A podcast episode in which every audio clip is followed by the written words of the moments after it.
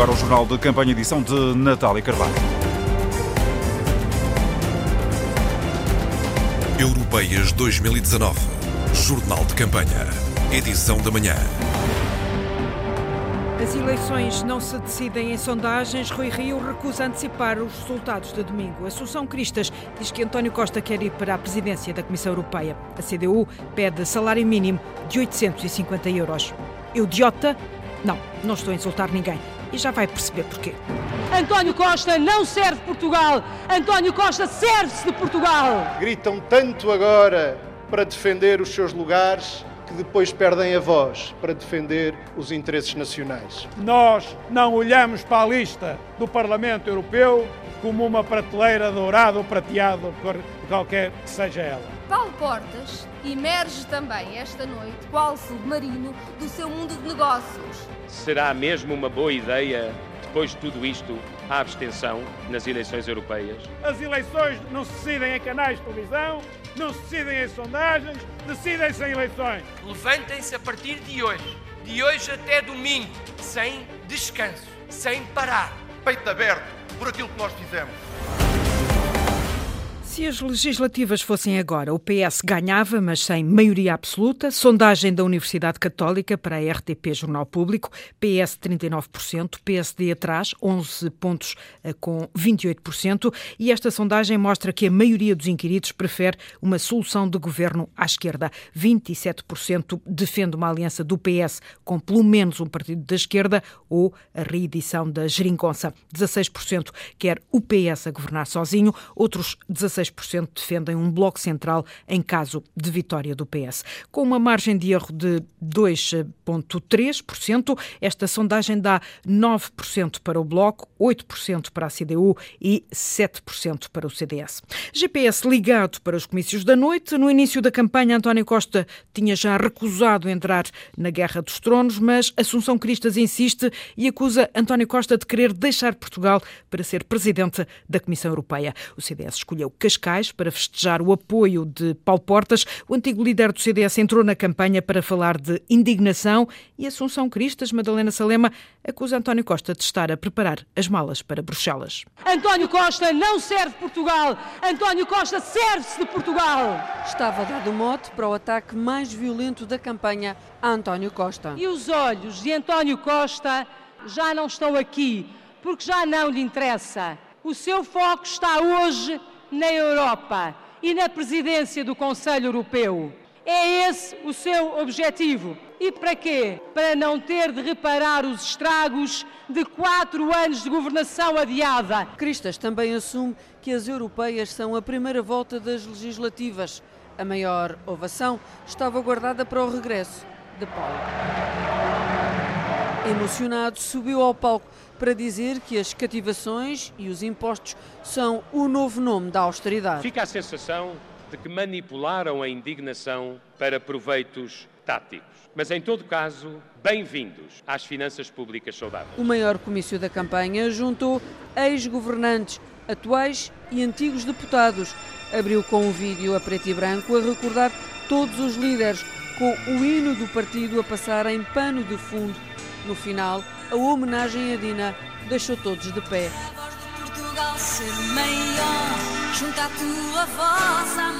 Comício em clima de festa, com cristas a trazer toda a família e portas a apelar ao voto.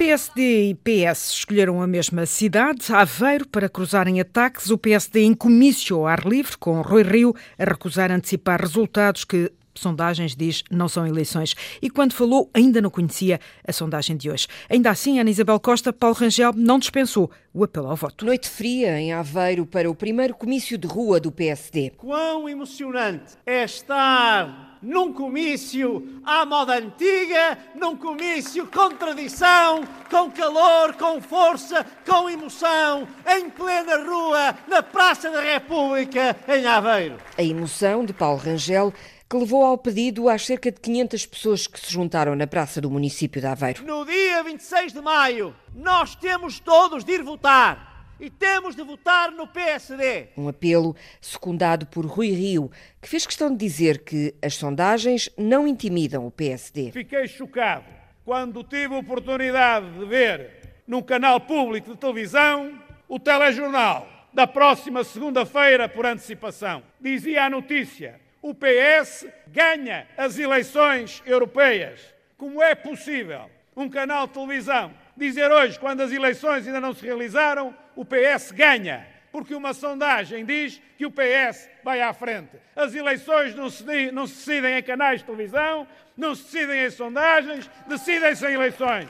Rio está confiante na vitória do partido, até porque a lista é muito diferente da do PS. O Partido Socialista utilizou as eleições, ou utiliza as eleições europeias, para conseguir arrumar numa prateleira dourada alguns ex-ministros do PS. Em Aveiro, o PSD ensaiou um teste de rua, um comício no dia em que tinha a escassos 3 quilómetros o principal adversário, o PS. Ora, precisamente a 3 km dali, na Expo Aveiro, estava o jornalista Nuno Amaral para registar um comício sem António Costa a regressar de uma viagem que o levou à França e Áustria. Coube Pedro Nuno Santos, o ministro que é de Aveiro, puxar pelo orgulho socialista. Apresentado como ministro, negociador, mediador, sucedeu a Pedro Marques no Ministério do Planeamento e Infraestruturas. Um homem sério, competente, inteligente, trabalhador é uma honra suceder-te no Ministério das Infraestruturas. Pedro Nuno Santos, em palco, a aquecer a plateia para o cabeça de lista do PS. Nós temos um dever, um dever para com este povo que trabalha e não vê a sua vida a sair da cepa torta.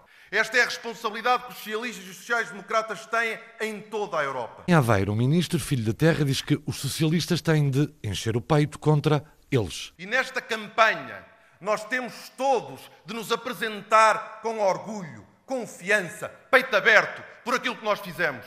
Porque nós conseguimos provar que era possível viver melhor em Portugal, ao contrário do que eles andaram a dizer durante quatro anos, que nós tínhamos que aceitar viver pior. Até porque o respeito, disse, foi a bússola do programa deste governo. Um programa que queria recuperar direitos, recuperar rendimentos, em suma, respeitar, respeitar quem trabalha, respeitar quem trabalhou uma vida inteira, o povo português. Por isso apontou o caminho é claro, é direto ao coração. Nós queremos que esta batalha não se fique pelas fronteiras do nosso país e que vá ao coração da Europa. Na Expo Aveiro, Pedro Nuno Santos afirmou ainda que o PS é a casa da social-democracia, do socialismo democrático. Pelo palco do PS, em Aveiro, passou também a secretária-geral adjunta, Ana Catarina Mendes, para responder a Pedro Passos Coelho. O ilusionismo de que nos acusa. Então, afinal, já todos nós nos esquecemos, ou melhor, todos nos lembramos daquele que prometeu que não cortava subsídios de Natal ou de férias e cortou. Todos nos lembramos de quem convidou os nossos jovens a emigrar. Todos nos lembramos de quem jurou defender os serviços públicos e que depauperou o Serviço Nacional de Saúde e que depauperou a escola pública. A entrada de Pedro Passos Coelho na campanha do PSD também marcou as europeias na rede. A análise do investigador Gustavo Cardoso. Passos Coelho regressou às campanhas com Rangel e isso teve efeitos também nas redes. O nome de Passos Coelho tem estado ausente do debate político nas redes, mas num só dia teve tantas referências quanto na semana anterior. A pergunta a fazer é sobre se Passos Coelho regressado é uma mais-valia para o PSD no confronto com o PS ou não. Se olharmos para os tweets e posts nas redes, Passos Coelho é apresentado como como muito mais capaz do que qualquer líder atual da direita, do PSD ou CDS, Homem que ganhou eleições para a direita e tem sentido de Estado e que tem bons soundbites como o governo PS e o seu líder António Costa são ilusionistas. Passos na rua e nas redes pode tirar votos ao CDS e dá-los ao PSD, precisamente porque se posiciona de uma forma diferente de Rui Rio, mas também tira espaço a Rui Rio no PSD. E reforça a memória do porquê de ser necessário a geringonça para os eleitores de esquerda. E estas são as redes e os votos logo veremos. E o próximo destino do GPS hum, da campanha, Braga, o palco foi de Catarina Martins e a líder do Bloco de Esquerda não deixou passar em claro as entradas na campanha de Pedro Passos Coelho e Paulo Portas. Ninguém tinha saudades, acredita, acredita a líder do Bloco de Esquerda, para de caminho João Vasco justificar a geringonça. José Mário Branco, que me desculpe. Esta música é conhecida. Quem a interpreta, também. O PSD, vejam lá, foi buscar para a campanha Pedro Passos Coelho, que apareceu zangado para anunciar, aliás, como sempre, desgraças. E Paulo Portas emerge também esta noite, qual submarino, do seu mundo de negócios. Ainda bem que vieram, acrescenta Catarina Martins. Eu acho que nós só lhes podemos agradecer. Lembram bem o país porque é que fizemos um acordo em 2015 e como foi importante tirar a direita do poder. Ninguém tem saudades de PSD e de CDS. A coordenadora do Bloco foi a protagonista da noite, logo no momento em que subiu ao palco. Eu devo confessar-vos uma coisa. Desde o início desta campanha, que eu todos os dias penso em Braga. Porquê? Por causa de uma vigília das trabalhadoras da Segurança Social da cidade. Dia nenhum em que eu não vejo ao CDS a pedir votos para eleger Pedro Mota Soares para o Parlamento Europeu, que eu não me lembro dessas trabalhadoras, como foi dura a luta em Braga e como os derrotados. Catarina Martins passou o discurso a atacar a direita e desta vez poupou António Costa, porque ainda parece haver espaço para continuar o caminho. Como na voz luminosa do Rui David, nos versos de inquietação, eu não meti o barco ao mar para ficar pelo caminho. Dentro, inquietação, inquietação, é só inquietação, inquietação. A CDU ensaia um pescar de olho aos eleitores socialistas e o candidato da CDU, João Ferreira, acusa PSD e CDS de falta de vergonha quando lamentam a fraca execução dos fundos comunitários. Noite na Marinha Grande, num comício, João Trugal, em que foram recordados momentos difíceis na região. Este povo que se levantou no 18 de janeiro. Estávamos em 1934 numa revolta sem sucesso contra o Estado Novo na Marinha Grande. 85 anos depois, o candidato da CDU lembrou outro momento trágico na região, bem mais recente. Quando, em 2017, o povo da Marinha Grande e o país viram arder essa joia da coroa que era a mata do rei, lá estivemos a defender apoios extraordinários para o nosso país. E apontou a falta de vergonha de PSD e CDS quando defendem a floresta e lamentam a falta de fundos europeus. A então ministra Assunção Cristas foi retirar 150 milhões de euros do Proder para a floresta, só mesmo por muita falta de vergonha é que se pode ouvir hoje os candidatos do PSD e do CDS reclamar contra as taxas de execução do PDR 2020. Críticas também ao PS, novamente acusado de ser igual aos partidos à direita. Gritam tanto agora para defender os seus lugares que depois perdem a voz para defender os interesses nacionais. E é com base nesta semelhança que João Ferreira tentou apelar ao voto na CDU de alguns indecisos de esquerda. Gente patriota, gente comprometida com as causas da democracia, do progresso, da justiça social, que terão algumas vezes votado no PS. O pescar de olho aos indecisos num comício perante cerca de 250 apoiantes e que começou com alguns temas interpretados por músicos da Brigada Vitor Jara.